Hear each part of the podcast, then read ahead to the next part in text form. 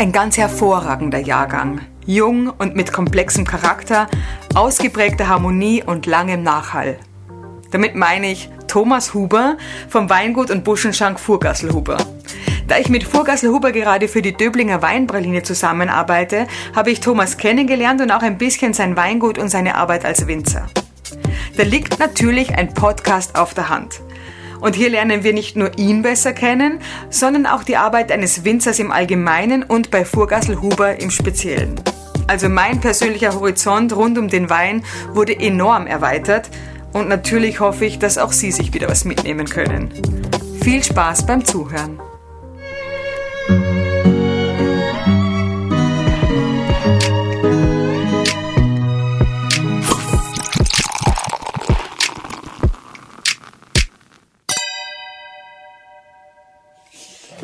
So.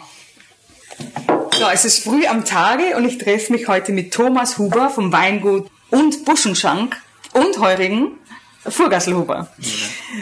Ich freue mich total, dass wir heute in der Früh schon gemeinsam gefrühstückt haben, nämlich ein sehr außergewöhnliches Frühstück. Wir haben die Weinpralinen verkostet und du hast mich wirklich sehr beeindruckt mit deinem Gaumen. Also, weil ich habe ja die gleichen gekostet und ich habe die Unterschiede nicht so rausgeschmeckt.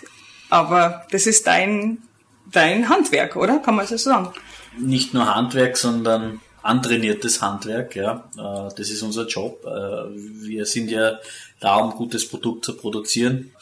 Nicht nur das Heurigenbuffet, das aber meistens von, von mir oder von äh, meinen äh, Familienkollegen quasi mhm. abgeschmeckt wird, sondern gerade der Wein ist ja das, was, was, was unser, unser mehr oder weniger unser Schatz ist, das, was wir produzieren, das, was wir nur hier produzieren können. Mhm und äh, unser Gebiet auch widerspiegelt und dann brauchst du einfach einen guten Gaumen und der wird täglich äh, trainiert und das fängt nicht beim Wein an. Das fängt bei jeder Speise an, bei jedem Obst. Ja, da kann man nicht anders mehr dann wahrscheinlich, oder? Nicht. Nein, aber das machst du im Unterbewusstsein, das ist keine ja. Arbeit. Ja, ja, ja, das ist jetzt, ja, genau. Und also das lässt sich ja schwer, also diese Sensorik lässt sich ja schwer ausschalten. Also es geht ja nicht, also wenn man die mal hat, ist es so. Genau, das Einzige, was jetzt momentan zu der Zeit ausschalten könnte, wäre eine Covid-19-Infektion, ja. aber das ist ja wurscht. Äh. Aber du hast besonders Angst, oder? Um deinen äh, Geschmackssinn? Na, dementsprechend lassen wir sie zweimal impfen und die ja. Sache ist erledigt. Ja, gut, hoffentlich, genau. Aber du hast es eh schon kurz angerissen, gehen wir mal wirklich so auf den Überblick, was du als Unternehmer alles betreust sozusagen. Also deine Unternehmung. Es ist einmal der Buschenschank hier in Neustift. Dann hast du das Weingut. Das ist schon seit 1720 bestehend, habe ich gelesen. Und dann hast du noch die Zehner Marie. Genau. Stimmt das auch? Also die Familie grundsätzlich, was jetzt noch als Landwirtschaft geführt wird, sind eben diese drei Betriebe. Als Herzstück der Weinbau. Mhm. Und äh, im Wesen sind wir alle äh, quasi Weinhauer, sagt man bei uns in mhm. Wien. Und das Wichtige, was bei uns war für den Weinhauer, war, wie verkauft man den Wein?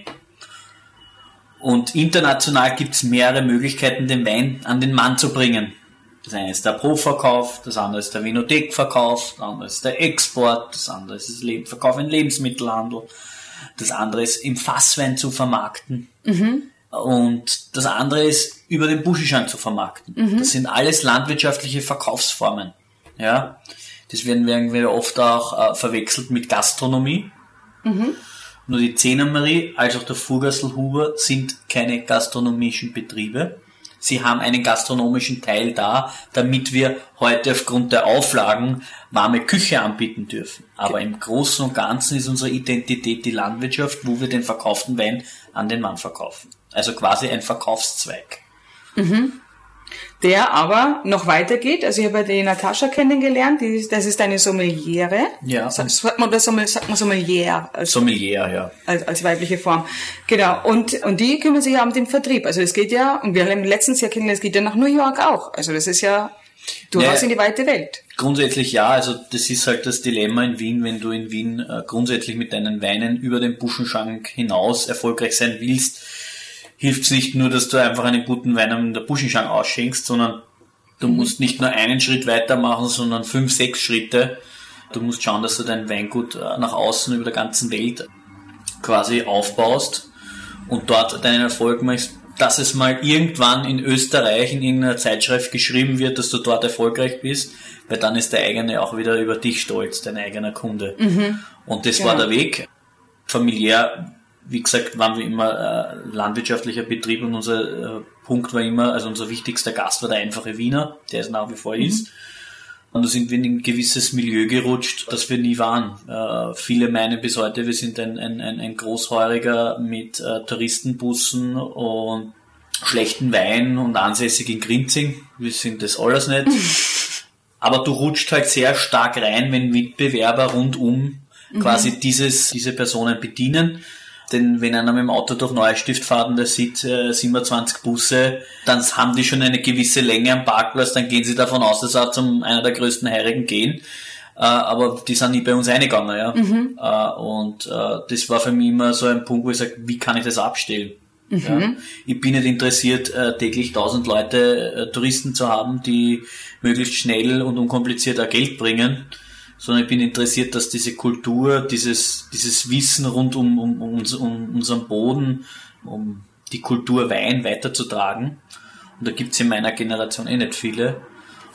Und gerade deswegen war der Schritt dahingehend, Weine in der Flasche nach außen zu vermarkten. Und da macht die Natascha jetzt die Sachen, die ich äh, die letzten zehn Jahre aufgebaut habe, den Vertrieb einfach weiter. Mhm dass ich mich wieder um das nächste Projekt kümmern kann. Denn mhm. das ist jetzt mehr oder weniger schon äh, gewinnbringend und das war halt für den Fuß einmal mein Ziel. Mhm wenn man mal klassisch auf den Anfang geht, weil du ja schon von deiner Generation sprichst, gegründet wurde es, der Buschenschank gegründet wurde von deinen Großeltern Ernst und Gerti Huber, habe ich der Homepage entnommen, ja. recherchiert. Der Weinbau war aber 1720, werden denn das... Ähm naja, es ist so, die Familie Huber hat seit 1720 das erste Mal urkundlich erwähnt, hier Wein angebaut in Neustift äh, und über die Buschenschank vermarktet. Man muss dazu sagen, das war ja sehr klein strukturiert, denn da war Neustift der Vorort vom Vorort, kann mhm. man sagen. Mhm. Denn die eigentlichen Vororte waren alle außerhalb des Gürtels. Mhm. Und wir waren ein Vorort vom Vorort. Ja. Äh, was bei uns üblich war, war ein, ein Mischbetrieb äh, mit Vieh, mit Wein, mit Obst. Und so hat man eigentlich grundsätzlich selbst gelebt und die Überschüsse hat man über den Buschenfrank vermarktet. Mhm. So war eigentlich strukturell. Deswegen war jedes Haus in Neustift oder Sievering oder Grinzing grundsätzlich ein Haus mit landwirtschaftlichem Hintergrund. Mhm. Deswegen seit 1720 und ja, meine Großeltern haben dann hier das Grundstück er, erworben, weil sie als zweitgeborener Sohn, also der Großvater, mhm. von seinem Erbe nichts bekommen hat und musste sogar aufs Pflichterbe verzichten, weil sein älterer Sohn hat den ursprünglichen Betrieb übernommen. Das war vis-à-vis -vis das Presshaushuber, also mhm. Mhm. wo jetzt die Blumen ja, äh, so schön rausschauen. Rosenwalzer drin ist, genau, deswegen verstehen wir uns eigentlich noch immer recht gut ohne Geld das einfach aufbauen war damals möglich. Durch äh, den Background der Familie war man zumindest so weit kreditwürdig, dass man einen bekommen hat. Die Frage war immer, ob man es zurückzahlt. Aber das war eben das Engagement und ich glaube, das ist noch immer ein Motor in allen unseren Familienmitgliedern, ist eben die Geschichte mit dem Verzicht auf das Pflichterbe, dass dann doch irgendwo so eine gewisse Kraft entstanden ist und jetzt erst recht. Und das ist über zwei, drei Generationen auf jeden Fall weiter äh, vererbt mhm. worden, dass das der Motor ist. Wir zeigen, dass wir es können. Wahnsinn. Egal, ob man Zweitgeboren, Drittgeboren ja. oder sonst wer sind. Das ist ja klassische Programmierung eigentlich. Ne? Programmierung in die Identität, genau. genau. Ich kenne ja mehr auch die, die so ein großes Erbe angetreten haben und von vielen hört man, es ist zum Teil ein Fluch und ein Segen. Mhm. Also mit dem Fluch meine ich diesen Druck des Erfolgs natürlich, das, das nicht zu versemmeln, das große Familienerbe, was die Eltern angetreten haben. Bei dir habe ich jetzt das Gefühl, es ist sowieso Leidenschaft pur. Wie viel Fluch ist da dabei oder, oder null? Oder, aber den Druck wirst du schon auch spüren, oder nicht? Ja, es Großer Name. Fluch und Segen auf jeden Fall. Mhm. Aber bei uns ist das so, wie, bei uns ist das sowas immer in die Wiege gelegt worden. Du bist überall als Ganzkind mitgenommen worden. Du hast quasi die Werte bekommen, denn unsere Eltern haben uns gezeigt, was an der Arbeit schön ist, was, was, was ihnen Spaß macht und was sie äh, quasi erfüllt. Natürlich waren viele Tage dabei oder die meisten Tage, wo es einfach nicht der Fall war. Aber mhm. es war so, dass wir grundsätzlich immer der Meinung waren, dass das eine schöne Sache ist. Und das hat uns natürlich beflügelt, denn das, was unsere Eltern angetrieben hat, das sind ja wir auch. Ja. Mhm. Wenn du Werte vermittelt kriegst, dann wirst du das natürlich gerne weitermachen. Wenn du hingegen Eltern hast, wie es auch war bei vielen Betrieben, wo die Eltern um 19 Uhr der Vater irgendwo in der Ecke ist, schon äh, voll fett äh, im ersten Rausch, weil er um 11 Uhr schon mit die Leute Karten dibbelt hat und im Weingarten ist auch nichts weitergegangen, weil er halt mhm. schon, na die Betriebe hat, gibt's nicht mehr. Und es muss schon klar sein, ein Betrieb, der größer ist, heißt nicht, dass es schon die Arbeit vorausgetan ist, sondern je größer ein Betrieb, desto mehr Arbeit ist es ständig. Ja. Etwas aufzubauen ist das eine, aber es zu halten ist wesentlich schwieriger, vor allem wenn wir jetzt da die Häuserstrukturen sehen. Ich meine, das sind ja nicht die neuesten Häuser. Wenn da alles renovierungsbedürftig wird, was einfach mit der Zeit kommt, kommen ganz andere Arbeiten mit, die unsere Großeltern gar nicht gehabt haben. Wir haben das hingestellt und das hat dann mit 30, 40 Jahren funktioniert ohne Reparaturenarbeiten. Also es sind auch komplett neue Sachen. Ja. Aber das, was mich beflügelt oder ich glaube, das, was mir äh, am meisten Spaß macht, und das gebe ich einfach an jeden mit, ist, der Erfolg kommt nur dann, wenn du etwas machen kannst, was dir Spaß macht. Ja. Und eins zu eins hätte ich es nie so weitergeführt. Und ich habe meinen Weg gefunden, wie ich außerhalb des Betriebes Erfolg habe. Und auf den Erfolg baue ich einfach jetzt den Betrieb wieder neu auf. Mhm. Was bedeutet das im Großen und Ganzen? Das, was funktioniert, wird nicht geändert aber es wird auch radikal eingegriffen da, wo man nicht zufrieden ist. Ja. Und wenn es Strukturen gibt, die einfach veraltet sind, dann können die ausgemistet. Denn wenn Kunden reinkommen und das System Heurigen nicht verstehen, dann muss man das System angleichen an die neue Kundschaft. Wenn nur wenn ich sage, ich habe Traditionen, macht es immer so, wie es war, ja lange nicht Erfolg haben. Mhm. Welche Beispiele gibt's da? Wenn ich halt glaube, dass ich ein heurigen Buffet erfolgreich mhm. äh, habe, indem ich nur Schmalzbrot und Liebdauer verkaufe, okay. ja. dann werde ich keinen Erfolg haben. Denn die Kunden kommen auch mit Ansprüchen, logischerweise, und vor allem nicht, weil sie jetzt da erwarten, dass sie ins Sacher gehen mhm. und da muss das Essen schaumen und, räuch, und rauchen. Mhm. Das brauchen wir alles nicht. Mhm. Ja. Aber es geht darum, dass man sich zeitgemäß äh, weiterentwickelt. Ja. Da sprichst du was wirklich Wichtiges an, weil meine Freundin ist Veganerin und ja. die war letztens beim Heurigen und die hat Pepperoni, also nicht hier, ja. äh, Pepperoni und Oliven hatte sie dann auf dem Brot, auf dem Teller.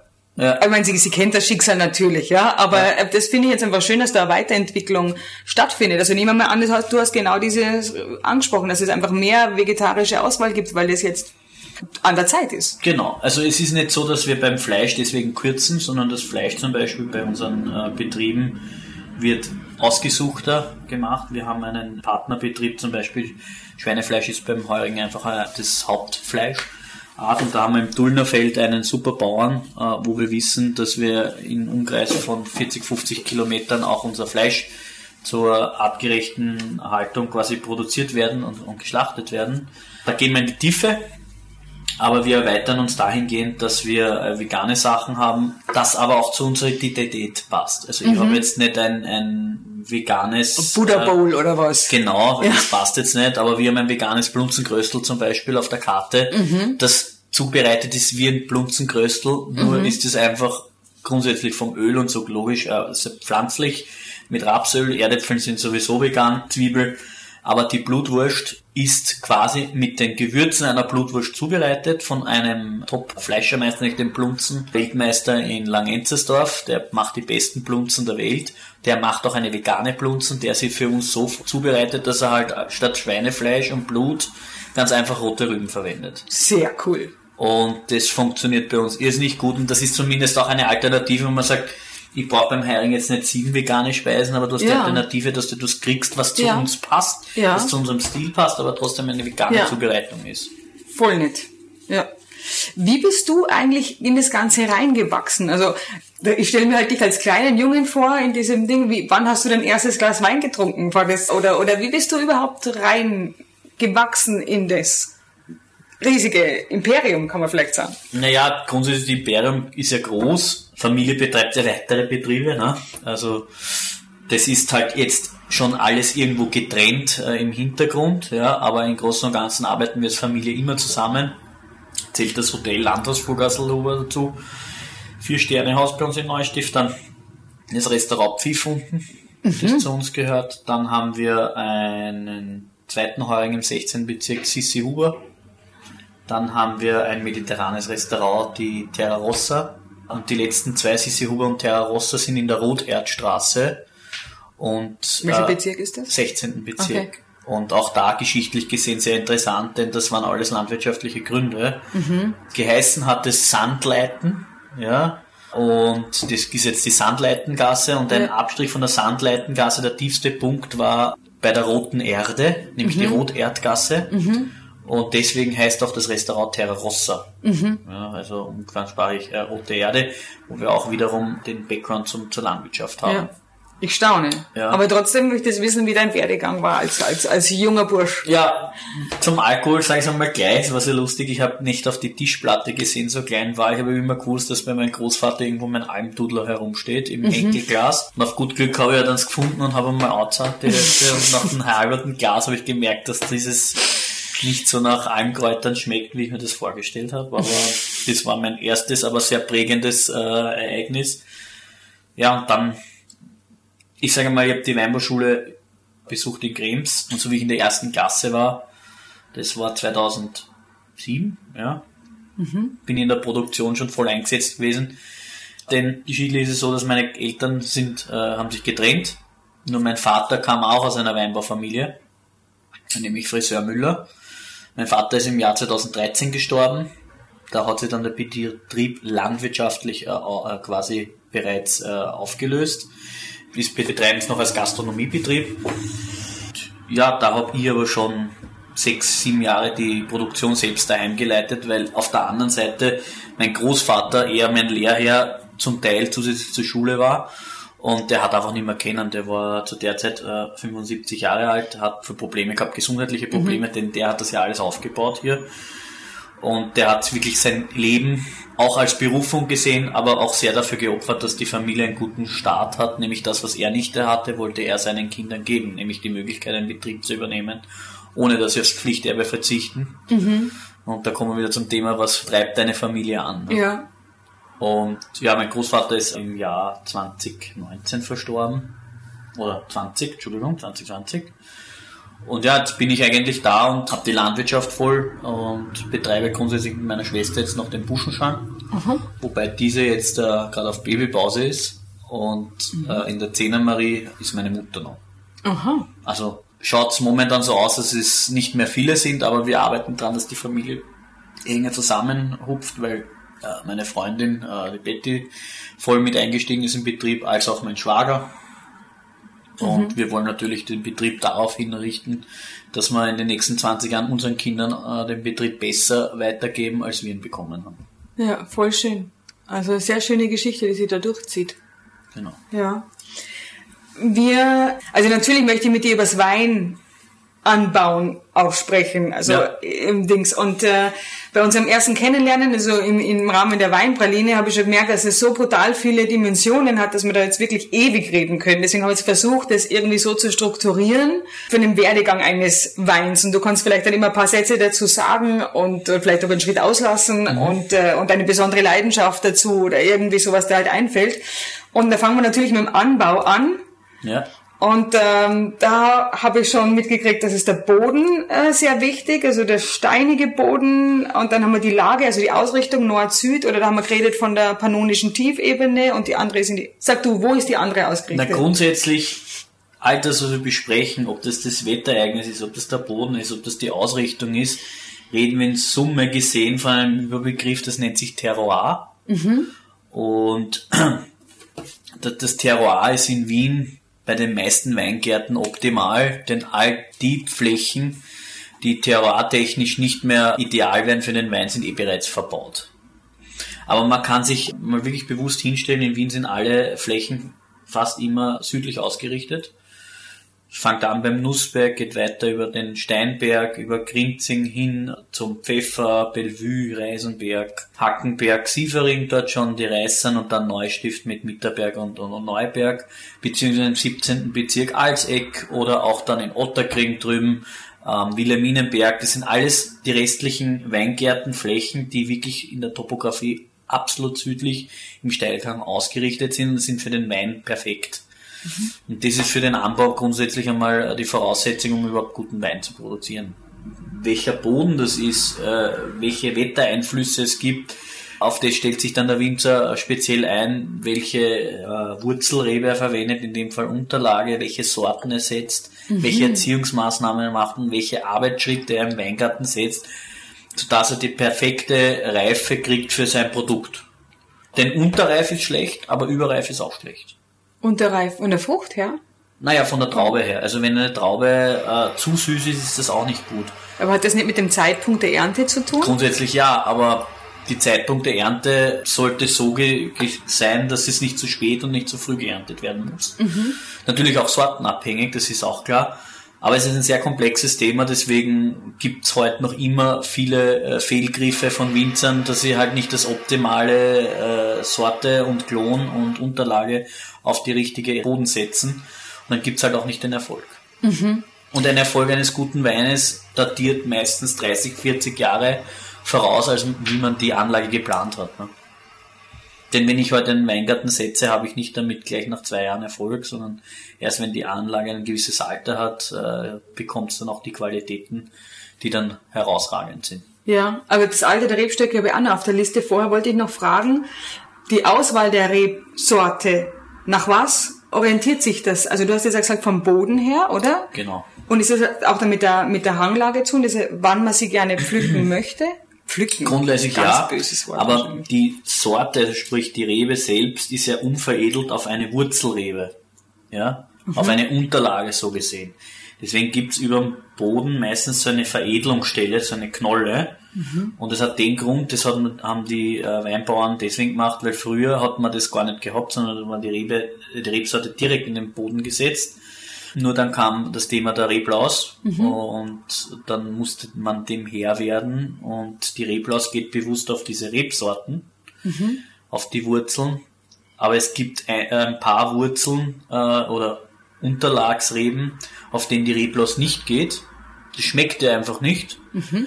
Deswegen hat man die da drauf veredelt, damit man quasi der Reblaus quasi einen Bogen um sie machen konnte. Das heißt, die ist nicht ausgestorben. Ich wollte gerade sagen, die gibt es. Es ist also nur ein noch. biotechnisches Verfahren, kann man sagen, Aha. wo man äh, ohne Einsatz von Chemie und sonstigen Sachen einfach eine biotechnische Maßnahme, wo man quasi den Geschmacksstil der Reblaus nicht trifft um den Weinbau äh, zu retten. Ja. Mhm. Und das ist oft auch wichtig beim Auswahl äh, eines Weingartens anzupflanzen, denn die haben auch verschiedene Eigenschaften.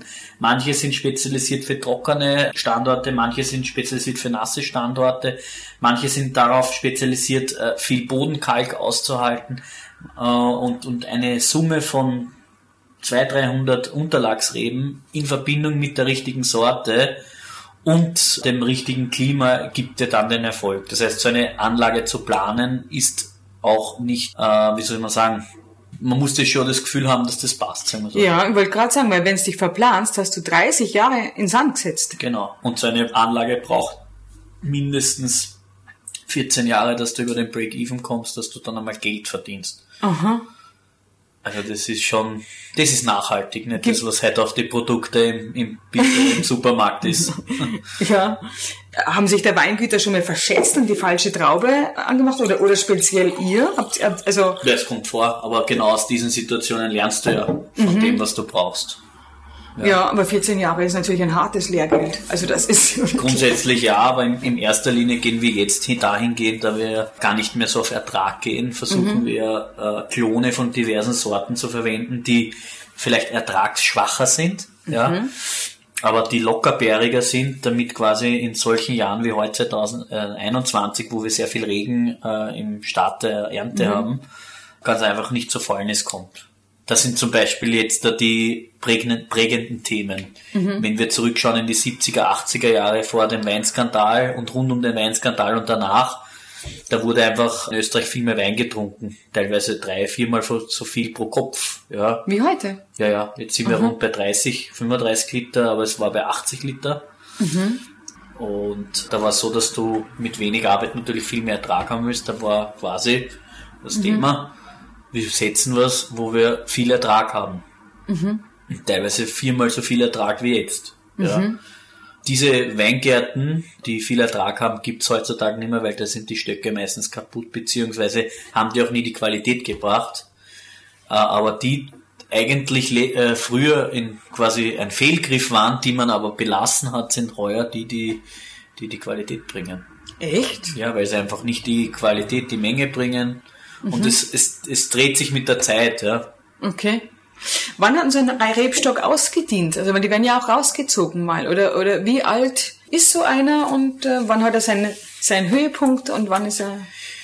Ja, grundsätzlich kommt es immer darauf an, was für ein Produkt möchte ich erzielen und wie gehe ich mit diesem fertigen Produkt, welcher Kunde kauft es und wo will ich das verkaufen. Wenn ich einen jungen, frischen, einfachen Wein in der Basis haben will, der äh, auch eine gewisse Wirtschaftlichkeit hat, wo ich sage, auf der Flasche habe ich nicht so die Marge, mhm. da muss ich halt immer schauen, dass der Weingarten gut bestockt ist und womöglich so hoch effizient bearbeitet werden kann, dass ich keine Stockausfälle habe und was weiß ich. Mhm.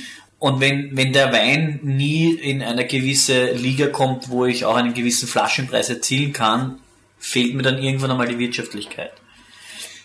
Bei vielen Weingärten, vor allem in der Basis, spricht man da von circa 20 Jahren, dann wird der Weingarten quasi gerodet und neu gepflanzt. Mhm. So. Zahlt sich qualitativ aus, kann man natürlich fünf oder zehn Jahre dranhängen, indem man einmal einen Durchgang nachsetzt, da wo Fehlende sind, und sich das noch immer anschaut, ob das was wird oder nicht. Das wäre die, die andere Lösung. Aber es gibt wiederum Weingärten, die erfolgreichsten Weingärten oder die besten Weingärten. Also mein ältester Weingarten ist gepflanzt zwischen Kriegsjahre, also 1918. Mhm. Da stehen sicher nicht mehr die meisten äh, Reben drin, die zu der Zeit gepflanzt worden sind, aber es hat sich gezeigt, dass dieser Weingarten immer die Möglichkeit gehabt hat, äh, an den Mann zu bringen und auch die Qualitäten gebracht hat, nämlich höher zu verkaufen. Und somit belastet man das natürlich. Weil wenn man diesen Weingarten und diesen Wein nicht mehr im Sortiment hat, dann ist ja klar, dann kann man viele Gäste somit nicht mehr oder Kunden nicht mehr zufriedenstellen. Also das hat natürlich immer einen wirtschaftlichen Faktor. Mhm. Und die erfolgreichsten Weine sind bei mir, wo die Reben zwischen 50 und 60 Jahre alt sind. Mhm. Wow. Man würde jetzt, wenn man in den Weingarten schaut, den Unterschied oft nicht sehen, außer an der Rebe selbst. Aber wir sind zum Beispiel im Betrieb, wir legen sehr viel Wert auf die Unterstützung, auf den Draht, auf den Steher, dass das immer gerade steht, dass man das auch, so wie es heute ist, so viel als möglich mechanisieren kann. Mhm. Ähm, aber es verlangt natürlich immer sehr viel an Handarbeit, aber das, was geht, das versuchen wir immer zu erneuern. Aber der Wurzelstock bleibt immer gleich. Genau, also das ist irgendwie der nächste Punkt, den ich ansprechen wollte, die Pflege des Weingartens. Das heißt, Jahreszeiten gemäß wahrscheinlich oder, oder bist du jeden Tag draußen, aber du musst immer schauen, ist jeden einzelnen Rebstock angucken, ob der gerade steht, ob der richtig hängt, ob der die äh, Trauben gut halten kann. Genau, also wenn ich einmal einen, einen, einen Weingarten anlege, wo jeder Stock genau gerade steht und die stehen alle in einer Reihe, ist es sehr leicht erkennbar von der Feite, ob irgendwo ein Stock einmal nicht passt oder ob ein Steher fehlt, das fällt dann gleich einmal auf, weil es aus der Reihe tanzt, so gut kann man, mhm. kann, im wahrsten Sinne des Wortes, dann kann man dort Maßnahmen setzen. Deswegen ist unsere Idee immer dahingehend, äh, das sauber zu halten. Ja, und von der Arbeit ist es einfach äh, jährlich Unterschiede. Es fängt im Winter an, also viele glauben, wenn die Ernte vorbei ist, gibt es keine Arbeit. In Summe gesehen ist die Ernte zwar ein, ein, ein, ein größerer Arbeitsaufwand, aber die meiste Aufwand ist eigentlich nach der Ernte, nämlich der Rebschnitt im Winter. Aha. Der verlangt eigentlich ein Drittel der gesamten Arbeitszeit im Weingarten ist nur der Rebschnitt. Da ist aber noch kein Austritt, gar nichts. Und nach dem Rebschnitt äh, ist es so, dass wir meistens die Unterstützung äh, errichten. Ja. Es ist einfach, der Rebschnitt ist einfach ein bisschen zurückschneiden. Komplett Ganze. zurückschneiden, genau. Okay. Mhm. Und hier regeln wir quasi das Verhältnis zwischen Wuchs und, und Ertrag. Mhm. Wenn man jetzt den, äh, den, den Rebschnitt nicht durchführen würde, hätten wir äh, vier bis fünfmal so viel Ertrag, aber viel weniger Wuchs. Und über die Jahre würde dieser Weinstock kaputt werden. Deswegen greifen wir bewusst ein mit sanften Rebschnitt, also nicht harten Rebschnitt. Mhm. Also wir versuchen so wenig Wunden wie möglich zu machen und dieses so klein zu halten. Äh, denn es ist wie beim Menschen, äh, wenn man dort zu viel eingreift, dann tut es auch irgendwann weh. Das ist ja irgendwo ein Lebewesen. Wir versuchen, wenn dann, viele kleine äh, Schnitte zu machen, als ein, zwei große. Das ist unsere Philosophie, denn der Wundverschluss äh, tut sich der Rebschnitt auch leichter, äh, dass er da quasi die Wunden äh, zumacht, beziehungsweise im nächsten Schritt, wenn die Pilz, äh, wenn, wenn die Wunde zu groß ist, hast du Pilzeintritt ins Holz Das ist ein ähnliches Verfahren wie der Borkenkäfer zum Beispiel, nur ist es nicht ein, ein Tier, sondern ein Pilz, der den Stock von innen aus auf ausfrisst. Und das sind, glaube ich, gerade die schwierigsten Situationen, den Rebschnitt in Zukunft so äh, zu managen. Mit der Klimaerwärmung kann man sich im Keller oft helfen, äh, wenn es um die Reife geht, mhm. indem du da dementsprechend steuerst, früher erntest, mhm. alles gekühlt hast und so weiter. Aber beim, beim Eintritt der Pilzkrankheiten, die nämlich neu kommen, die kommen vom Süden rauf, mit denen wir alle keine Erfahrung haben, mhm. Äh, haben wir wahrscheinlich in Zukunft die größten Probleme beim Rebschnitt. Mhm. Das ist irre. Wir haben jetzt noch nicht einmal geerntet eigentlich und was da für Know-how schon dahinter steckt. Also wir sind jetzt immer noch eigentlich im Weingut draußen, haben noch nicht einen, einen Tropfen getrunken. Ja, das, bis das ins Glas das, kommt. Wir schneiden es nur an, äh, in Wirklichkeit, genau. Ja. So, also dann sind wir jetzt mal bei der Weinlese. Ja. Der richtige Zeitpunkt. Naja, die bis Reife. zur Weinlese kommt, ist noch relativ viel Laubarbeit, aber das ist ah. eigentlich immer dasselbe, gewisse Ste äh, Triebe auszubrechen, die nicht da sind, die Stämme immer zu putzen, dann zwischen die Draht, zwischen Draht die neuen Triebe einzufädeln, dann im besten Fall alles zurückzuschneiden und die Trauben freizulegen, dass sie quasi in Zeiten wie diesen, wo es viel regnet, gegen der Ernte auch immer durchlüftet sind und schnell abtrocknen, dass nichts fällt. Und mhm. dann bei der Ernte wird eigentlich größtenteils, also zu 100 Prozent bei unserem Betrieb alles händisch geerntet. Mhm.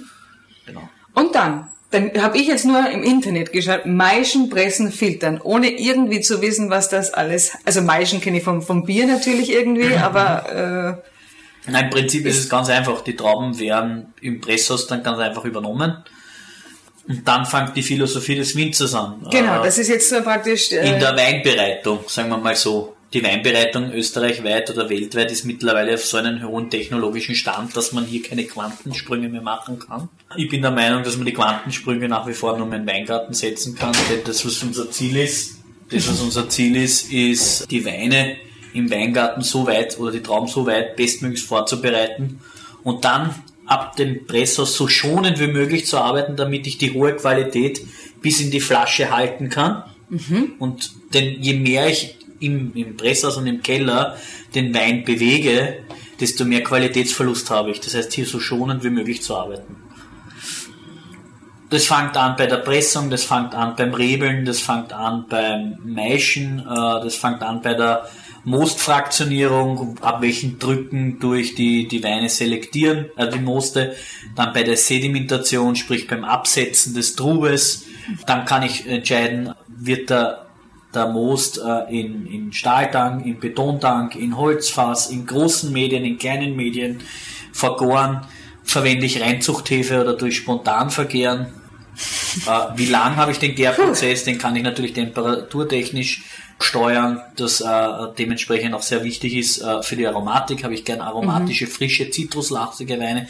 Dann bin ich mit der Temperatur weiter unten. Habe ich mehr so diese voluminösere, die terroirbezogene Geschichte, die sich mehr oder weniger wärmer gern und das hängt aber auch alles davon ab, welches Traummaterial habe ich. Das heißt, es beginnt jetzt wirklich auch da, also das, was man nachher am Klappentext, nenne das mal, nämlich auf dem, auf dem Rückseitenetikett von der Flasche, diesen frisch gemähten Zitronenfrüchte, Marillendings, das kommt eigentlich, das beschließt du eigentlich dort, wie du den Heim, also wie, wie beim Na, beschließen Koch. du schon beim Rebschnitt. Beim Rebschnitt? Ja, weil ich wissen will, wie viel äh, Ertrag ich zu Aha. der Sorte quasi haben will. Hier plane ich einmal schon im Großen und Ganzen, so viel Trauben mag ich haben. Wenn das dann wächst, kann ich im Wachstum noch dementsprechend agieren und etwas wegnehmen oder Aha. belassen. Und erst wenn die Traube, das Grundmaterial reinkommt, dann tue ich es nochmal begleitet in die Flasche äh, vorbereiten. Also du weißt wirklich schon, wonach er schmecken soll und das hast du, vergleichen wir es mit einem Koch. Der hat ja auch, wenn er, keine Ahnung, was, was macht er jetzt irgendwie, ja, der, eine gewisse Soße, ja? Genau. Ein guter, Dann weiß er, wie es schmecken wird, das hat er vor im Kopf. Genau, aber der, auch der Koch kann aus einem schlechten Fleisch kein gutes Steak machen, sondern er braucht ein gutes Fleisch, um ein gutes Steak zu machen. Richtig, genau. Er kann aber auch aus einem guten Steak äh, gutes Fleisch ein schlechtes Steak. Das ist mhm. natürlich immer die Sache. Das ist okay. beim Weinbau. Aber da reden wir gemeinsam von der, von der, von der Qualität der Traube jetzt genau. mal. Aber der Unterschied zum Weinbauern und zum Koch ist, dass der Koch weitere Sachen hinzufügt. Mhm. Gewürze, ja. äh, Mehl oder was weiß ich, was, was halt dazukommt und das dann mit seinem Handwerk zu einem äh, Gaumenschmaus bereitet. Ja. Bei uns ist das Gaumenschmaus so, dass wir quasi nichts dazugeben. Ja. Weil wenn man halt auf eine, eine, eine Weinflasche schaut, dann sind ja keine Inhaltsstoffe drin, denn die Inhaltsstoffe ist ausschließlich Traube. Und das ist der Unterschied. Ja. Wir müssen mit dem, was wir haben, arbeiten und das dann auch noch herauszufiltern, müssen wir halt anders arbeiten als ein Koch. Und das ist ja irgendwie das Faszinierende, dass man dann, dass du trotzdem schon beschließt beim Rebschnick oder, oder bei, bei den ganzen Prozessen, dass er dann am Endeffekt sehr intensiv sein soll, vollmundig und am Gaumenabgang leicht nach Marille. Also, also das, das hast du alles im Kopf vorher. Genau. Echt? Also früher war es so, dass man natürlich äh, gewusst hat, wo jemand seine guten Weine wachsen. Und der Weinbauer hat sich im Weingarten besser ausgekannt als jetzt die Weinbauern. Das muss man auch sagen. Die waren viel rarer, weil sie die Natur besser beobachten konnten. Aber sie konnten sich im Keller nicht so wiederfinden, sondern die haben das Ding dann einfach eingefüllt und haben gewartet, bis fertig war. Ja.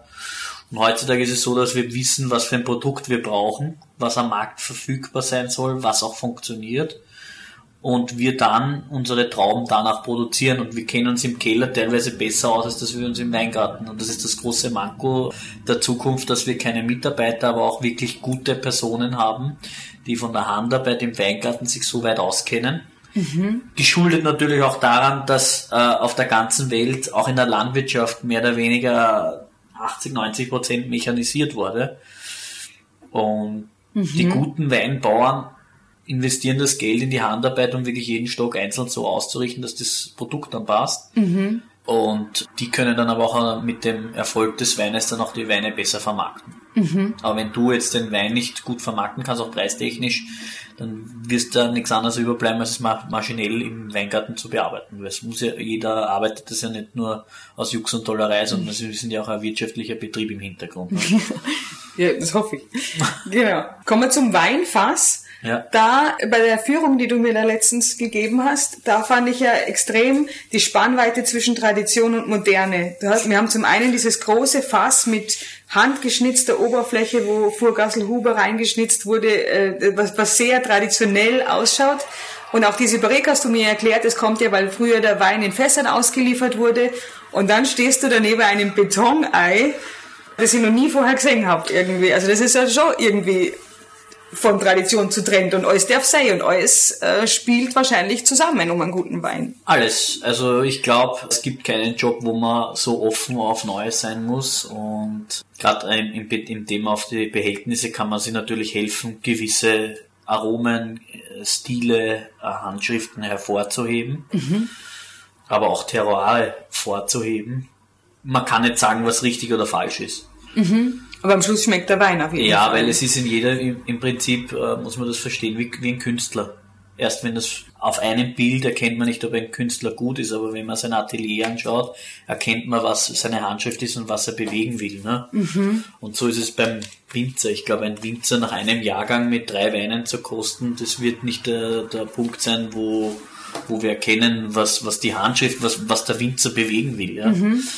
Interessant sind dann Weine, wenn man über das ganze Leben begleitend Weine verkosten kann, wo du dann einfach ein Werk nach dem anderen betrachten kannst. Wir sehen uns ja eher als Kellerkünstler.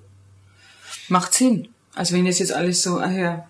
Genau, weil das sind die ganzen Sachen, die man sich tagtäglich überlegt, die aber dann mehr oder weniger aus dem Bauch schnell entschieden werden. Es ist jetzt nicht so, dass ich da sitze mit meinem Wunderheft und, und mache mir da quasi ein Rezept wie ein Koch und dann wird das vielfältigst vermehrt, sondern gerade in dem Thema mit der Natur stehst du jedes Jahr vor einer neuen Herausforderung und versuchst einfach deinen Stil und auf jeden Wein deinen Stempel aufzudrücken. Und das ist eigentlich auch der Wiedererkennungswert, von dem wir eben vorher auch gesprochen haben. Wenn ich heute einen Wein koste von einem äh, Kollegen, muss ich nicht wissen, wer das ist, sondern alleine des Handstils und auch den, den, den Lagen kann man als Winzer sehr gut herauserkennen, von welcher Region das kommt, welcher Jahrgang das ist, welche Sorte das vielleicht auch ist und welcher Winzer das ist. Das Ja. ist dann mit dem Training auch möglich. Und das ist halt so, wenn halt ein, ein jemand sich zum Beispiel in der Literatur oder wenn er äh, Bilder malt, ja, Künstler, äh, wenn er das sieht, weiß er, okay, das ist ein, was weiß ich, äh, wurscht wer jetzt da, fällt mir jetzt nicht ein. Äh, man erkennt ihm auf Anhieb, das ist jemand. Den man kennt. Ja, zum Beispiel, das ist ein Klimt, der da hängt. Ja. Klar, also genau, bei Malerei gibt es so ein paar, aber es gibt trotzdem, also es gibt wirklich welche, also den, den Miro, Kandinsky, Klimt, äh, Schiele, das würde ich jetzt auch mal sagen, das sind sehr bezeichnend. Aber dann gibt es ja so viel dazwischen. Genau. Und das ist ja beim Wein, finde ich das ja, weil Genau es nicht dasselbe. sichtbar ist, sondern es ist ja, das Gustatorische ist ja ein Sinn, der ja vielleicht bei jedem gar nicht so ausgeprägt ist, wie es Visuelle. Das ist ja, also die Ab, also das ist für, also für mich ist es ein Rätsel und äh, also hohe Bewunderung für deinen Gaumen, den du anscheinend aufs Empfindlichste trainiert hast. Naja, na, viele sagen ja auch, viele Künstler sind ja dem Wein nicht abgeneigt. Ja. Mhm. Ja, Das ist ja oft so gewesen, ja, also sich nicht in einem, sondern in einer Flasche am Abend wiedergefunden haben und ihre Kunst wieder inspiriert dadurch haben. Das hebt sich ja hinauf, genauso wo sich Künstler miteinander in einer Sprache unterhalten, die jeder, der den Kunst nicht interessiert, sich denkt, was reden die? Und so ist es aber auch unter Weinbauern. Ja. Und das ist nicht umsonst äh, in Salmansdorf Geburtshaus ist äh, Schubert, Franz Schubert gewohnt, äh, Johann Strauss. Äh, für den 19. Bezirk gibt's 17 oder 18 Beethovenhäuser. Und das ist ja nicht umsonst, dass da Inspirierung mit dem Wein grundsätzlich auch viel entstanden ist. Aber auch das Wienerlied ist in Verbindung mit dem Wiener Wein eigentlich gewachsen wie ich schon vorher erwähnt habe, das Problem ist, wenn wir alle in der Mechanisierung und in der Schnelligkeit wachsen, verlieren wir unsere Identität. Deswegen bin ich so ein Mensch, ich versuche meine Identität immer irgendwo einen Stempel aufzudrücken. Und das hat früher den 19. Bezirk umso mehr ausgemacht. Ich finde es das lustig, das mit dem, weil ich auch jetzt gerade nachgedacht habe, dass da, wie sich der Wein und die Kunst befruchtet und so. Und bei mir ist es so mit dem Schreiben, wenn ich Wein trinke und dann finde ich mich halt absolut genial, wie ich schreibe, und am nächsten Tag in der Früh ist es leider nicht mehr so. Naja, da das ist der halt Kater, wirklich, der Kater am Papier ersichtlich. Das ist echt krass. Ja, gut. Aber ich sag mal so schön, eine Flasche Rotwein ersetzt ein Semester Philosophiestudium. Okay. Die wäre ja auch billiger. Die Abfüllung. Da hast du jetzt gesagt, sehr nach Bauchgefühl verkostest du da zwischendurch oder wie machst du das oder wann ist der richtige Zeitpunkt? Ja, auch da wiederum einfache Weine werden früher abgefüllt. Die schaut man auch, dass die eigentlich ständiger quasi am Markt sind und einfache Weine sind dann nicht dahin produziert, dass man sie lang auf der Flasche lagert. Äh, deswegen werden die auch damals hin produziert, dass sie einfach zum Trinken sind. Klassischer Schankwein, der Heuriger. Also der Name Heuriger hat ja auch den Namen vom heurigen Wein, der frische, einfache zum Trinken. Und wenn wir hingehen zum Lagenwein, dann wird es halt auch oft bis zu 24 Monate vorher noch gelagert im Fass. Man gibt dem Ganzen auch noch Zeit, vor allem weil es auch ein bisschen verschlossen ist, weil es ein bisschen alkohollastiger ist. Aufgrund der Traubenreife weiß ich, dass der Boden und das ganze Charakter auch ein bisschen Zeit braucht, weil das auch viel mehr Informationen in sich trägt, dass sich das auch richtig ordnet. Weil ein junger Wein ist ungeordnet, man weiß auch nicht, welche, welche Aromen setzen sich durch. Und die Abfüllung ist auch immer eine Bauchsache. Natürlich auch Geschäftssache. Wenn der Artikel ausgeht, dann muss man schauen, dass man was am Markt kriegt. Ne? Ah, okay. Aber das versuchen wir so gut es geht, eigentlich nur in der einfachen bis Mittelsegment zu haben. Und wenn bei uns was im, im High-End-Produkt oder bei den Lagenweinen ausgeht und wir der Meinung sind, dass das eben halt noch nicht äh, am Markt passt, dann wird das einfach auch noch nicht auf den Markt gegeben. Ja. Dann zur Verkostung, also da sind wir dann auch gleich beim Design und Flasche und Etikett, also dieser Klappentext, wie ich ihn nenne, wie nennst du es? Weinbeschreibung oder wie ist das? Also ich rede vom gemähten Gras und pfeffrig und Marillennote und elegant Genau. am Daumen. Da Verdammt. kommt jetzt zum Beispiel der Sommelier ins Spiel. Oder Sommelier in dem Fall. Äh, Der Sommelier ist ja eher der, die Person, die sich in Verbindung mit dem Wein auseinandersetzt und der Weinbauer ist der sich mit der Produktion auseinandersetzt. Es sind grundsätzlich immer zwei verschiedene Paar Schuhe. Und die Weinbeschreibung ist, ist nicht essentiell, wenn es darum geht, Weine zu erkennen, zu verbinden und so weiter. Ich glaube, da wird oft viel zu viel für den einfachen Kunden herumgeredet und was man rausspricht. Ich glaube, essentiell ist es, dass der Wein schmeckt und dass er jeder seinen Weintypus findet, der ihm schmeckt. Ja? Weil wenn ein Wein möglichst viele Aromen hat und der schmeckt man nicht, hilft mir das eigentlich unterm Strich auch nichts. Ja. Große Weingüter oder große Weinevents haben meistens Sommeliers, weil sie sich natürlich auf jeden Kunden einstellen. Und ein guter Sommelier kann zum Beispiel jeden Kundentyp den perfekten Wein vorstellen. Und wenn es ein Essen dazu gibt, in Verbindung mit dem Essen. Und ein guter Sommelier schafft es, damit der Kunde immer zufrieden ist. Mit wem trinkst du am liebsten Wein? Gute Frage. Also mit in einer guten Gesellschaft, mit einem guten Gespräch. Aber es muss sich, er muss sich auskennen, oder? Also wenn ich mir jetzt zum Beispiel denke, wenn wir zwei Wein trinken würden, dann würde ich am Anfang sagen, mmm, lecker, und dann esse ich und dann ist der Wein plötzlich Nebensache wahrscheinlich. Wie ist es bei jemandem, mit dem du gerne Wein trinkst? Geht's vom Ähm. ersten bis zum letzten Schluck über die Marille, die man da rausschmeckt und die Banane? Ich glaube, da, da werden wir als Weinproduzenten ein bisschen zu verrückt eingeschätzt. Also bei uns ist nicht wichtig, wenn ich einen Wein trinke, dass es Thema um einen Wein geht, sondern der Wein ist Mittel zum Zweck, sein Genussmittel. Ist für mich nicht nur ein Lebensmittel, sondern eher ein Genussmittel, der mir hilft, die jetzige Situation nicht nur zu verschönern, sondern zu unterstützen.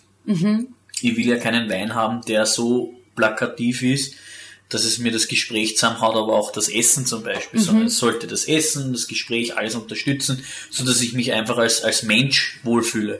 Das ist für mich die Aufgabe eines Weines. Ja. Und äh, wenn ich natürlich äh, philosophiere über Weine, dann setze ich mich mit, mit, mit Weinkennern zusammen. Wenn sich aber keiner drum auskennt, dann versuche ich halt ein schönes Gespräch so damit äh, zu unterstützen. Ne? Also es wäre kein Affront, wenn man dann einfach dann das genießt also, oder einfach vergisst, auch vielleicht ordentlich hinzuschmecken. Das macht man ja oft nur im ersten Schluck, oder? Genau. Aber das, das schätzt er ja ab. Ob in, in den ersten Hundertstel Sekunden kennt jeder Mensch, passt oder passt nicht. Und das ist entscheidend. Nicht, ob das jetzt nach Marille oder nach Kokos oder was was der Teufel schmeckt, sondern passt oder passt nicht. Das ist wichtig. Was hat der Arnold Schwarzenegger zu deinem Wein gesagt? Der war ja da, es war dein Posting und ich habe mir gedacht, wow, jetzt erzähl mal. Na, lustig war es eigentlich, dass seine Frau, die Hedda, gekommen ist und sich Kamillentee bestellt hat. Worauf ich dann gedacht habe, naja gut, ich bringe aber, also bekannt sind wir eigentlich nicht über Tee geworden, äh, sondern eigentlich über den Wein, habe einfach mal Wein hingestellt und sie ist eigentlich eine, trinkt überhaupt keinen Alkohol, bis ich es geschafft habe, dass sie zwei Achteln getrunken hat. War schon ganz cool und dann haben wir einfach verschiedene Weine durchprobiert, haben den Weinkeller beachtet und er hat gesagt, also er kennt ja die Strukturen, weil er ist ja grundsätzlich ein Österreicher und er schätzt ja das an Österreich, deswegen kommt er auch immer wieder gern zurück. Ne?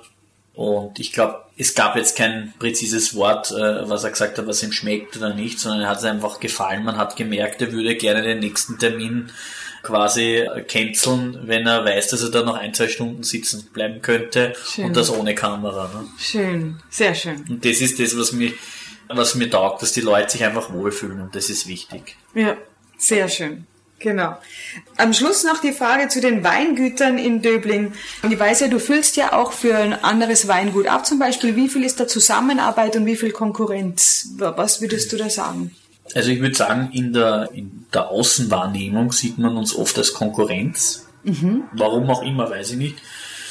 Ja, Aber das war aus dem ist. Thema der Buschenschank, weil dann hat es die sogenannten Straßler gegeben, die von einem Buschenschank zum nächsten gegangen sind, über ein Viertel getrunken haben und haben dem Chef erzählt, wo wenig und wo viel zu tun war. Und so ist eine künstliche Konkurrenz äh, entstanden, die gar nicht wichtig war, sondern ein Weinort lebt davon, dass möglichst viele äh, heurigen Betriebe, aber oder Weingüter in dem Fall, äh, quasi Wein produzieren. Dann sind wir ein Weinort. Wenn ein Produzent pro Weinort ist, dann ist es kein Weinort. Super. Ja, das ist so meine Sache und das ist meistens von den Außentragenden wird man uns als Konkurrenten gesehen.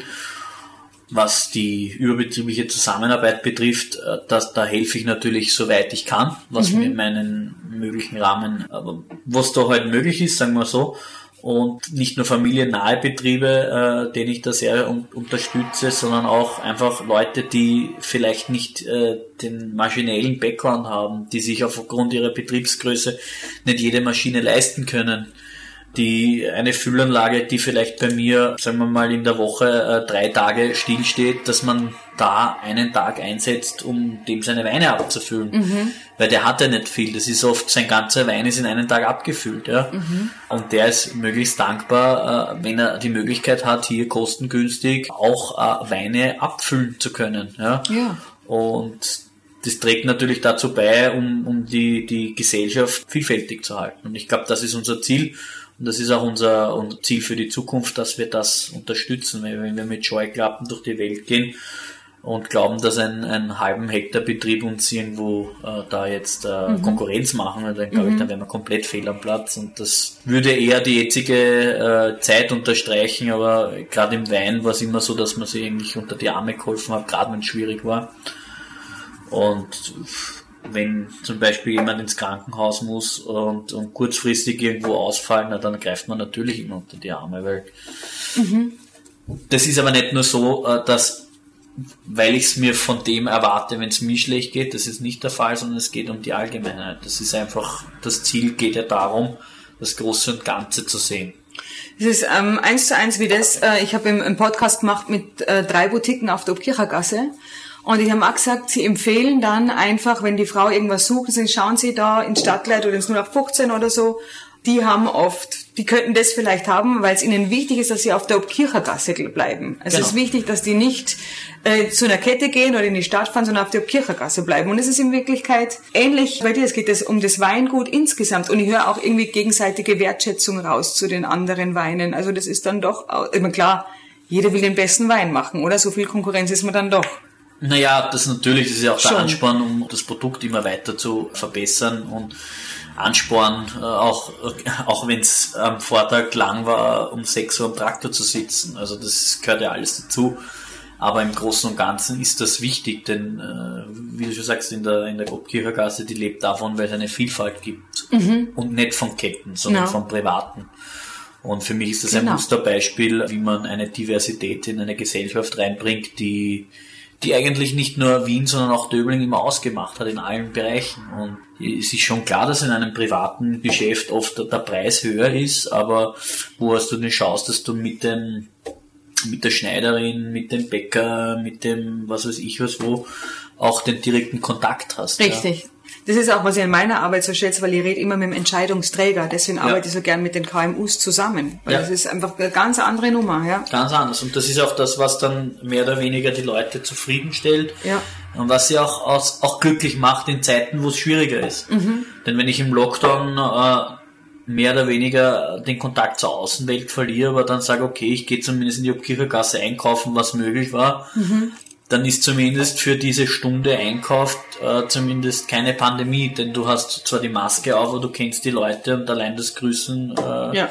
äh, bringt die Menschlichkeit wieder Schön, zurück. Ja. Und wenn ihr dann aber in eine große Kette reingeht, oder ist ja wurscht zum Baumarkt, wo man zum Info, Infostand nur dann hingeht, wenn man drei Tage Zeit hat, weil keiner dort ist, das, das ist nicht menschlich. Wir Menschen fühlen uns nur wohl, wenn wir genau das Angesprochene haben, beziehungsweise auch wenn wir äh, persönlichen Erfolg haben. Ja. Und einen persönlichen Erfolg kannst du nur dann haben, wenn es eine gewisse Kleinstrukturiertheit gibt, wo man den Erfolg auch dann am Abend sieht.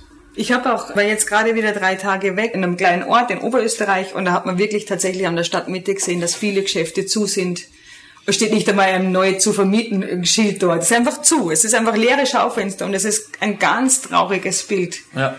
Und ja, wir müssen mehr zahlen, wenn wir beim KMU, also bei den Boutiquen einkaufen und so weiter. Ist auch logisch, ja, die ja. Einkäufe etc. Ähm, gehen nicht über die Menge. Aber das ist es uns wert, oder? Also das ist unser Leben, das es davon abhängt. Nein, es also muss, weil, weil auf der anderen Seite, ich sage auch oft immer, das ist ja das, wir gehen zum Beispiel sehr viel da im 19. einkaufen und persönlich und wir nehmen das gerne in Kauf, dass es mehr kostet, aber auf der anderen Seite kommt er wieder zum Heurigen und gibt das Geld, was ich bei ihm aus wieder da eine aus und, äh, und das kommt wieder zurück. Im Endeffekt hat keiner Geld ausgeben äh, und wir haben beide äh, etwas davon. Ja. Und das ist für mich ein Beispiel der Wirtschaft. Ein schönes Miteinander. Genau. In Tübingen. Sehr schön. Letzte traditionelle Frage. Mhm. Dein Lieblingsplatz in Tübingen?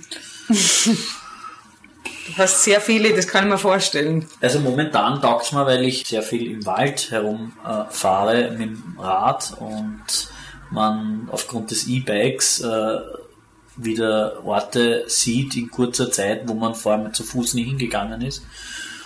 Und es gibt schon verdammt schöne Plätze auf unseren Hausbergen, mhm. wo man innerhalb von 20, 25 Minuten dort ist. Äh, es gibt jetzt keinen, einen, keinen speziellen Platz, den ich jetzt hervorheben kann und will. Aber ich glaube, in Summe gesehen ist das unser größter Schatz, den wir haben, nämlich unseren Rückzug dort in den Wald, in den Wiener Wald. Und das ist das, was Döbling glaube ich, meiner Meinung nach im Hintergrund ähm, am meisten trägt und, und lebenswert macht. Und dann auch vor allem, weil ich, wenn ich vom Wald dann heimfahre, ich dann noch durch die Weingarten fahren muss. Ja, okay, aber ja, da das in Summe, ja, Ja. auf jeden Fall. Ich bin jetzt nicht so der städtische Typ.